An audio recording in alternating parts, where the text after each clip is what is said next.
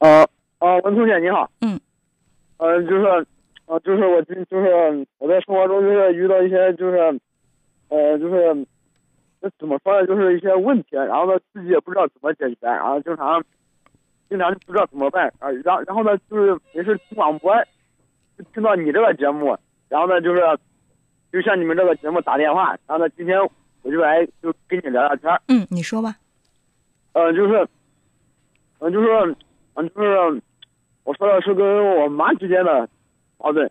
嗯。完了，我妈就呃，我妈四十多，呃，就是我妈也四十多了嘛。完了，我也我也就是就就就我就是十五六的样子。然后呢，本身我妈也就是呃也估计嗯也估计更年期吧。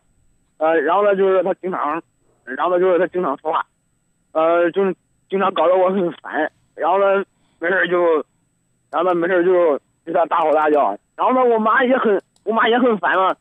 然后呢，我们就经常吵架，呃，经常，呃，然后我爸，嗯，嗯，我爸他也在，他也在外边上班，家里家里就我们家里就我们两个，嗯，就是有时候有时候矛盾调解不了的时候，他他就把我自己一个人陪在家，他他去另外一个家，然后呢就这。就，我就想来问，嗯，呃，我不知道是你的信号的问题呢，还是嗯电话通话质量的问题，感觉断断续续的啊。嗯，你说到的一个问题就是，当青春期遇到更年期，是这个意思吧？啊，也差不多啊。呃，因为你说你十五六岁的样子，自己的年龄自己不清楚吗？不能再确切一些，是十五还是十六？呃。呃，虚岁哦，虚岁十六是吧？也就是十五周岁，是吗？啊，嗯，呃，母亲四十多岁，啊啊，就是，呃，这位朋友实在抱歉哈，因为你的电话是看来是的确是通话质量的问题，嗯，听着会有一些呃断断续续的那。我还是请请我们的电话编辑把电话先切出去，然后再换接一部电话。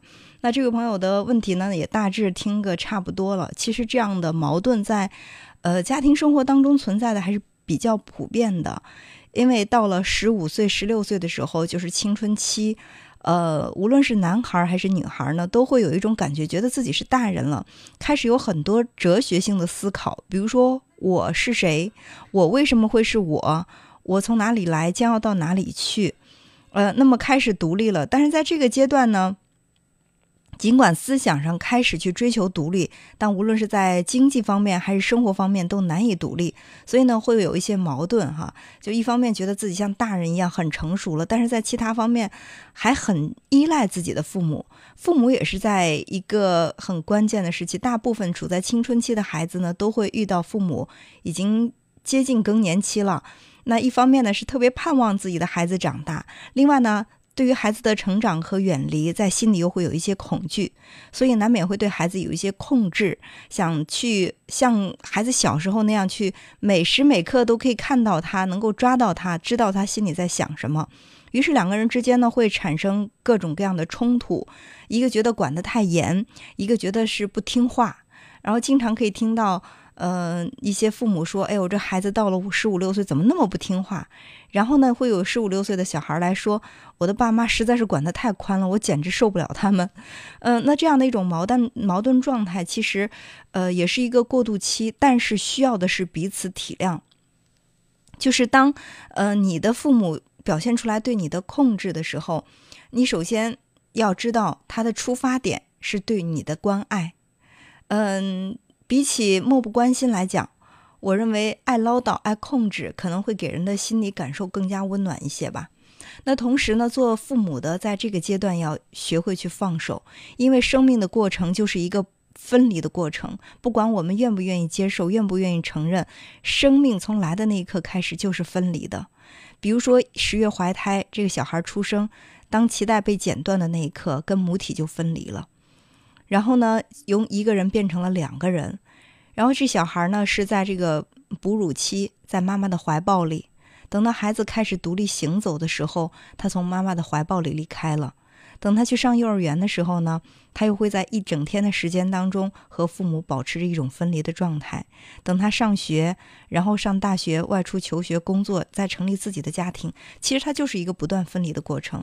所以呢，做父母的应该去学会适应这种分离，因为其实真正伟大的爱呢，就是懂得好好的分离，或者说能够很好的去处理这一次又一次的分离。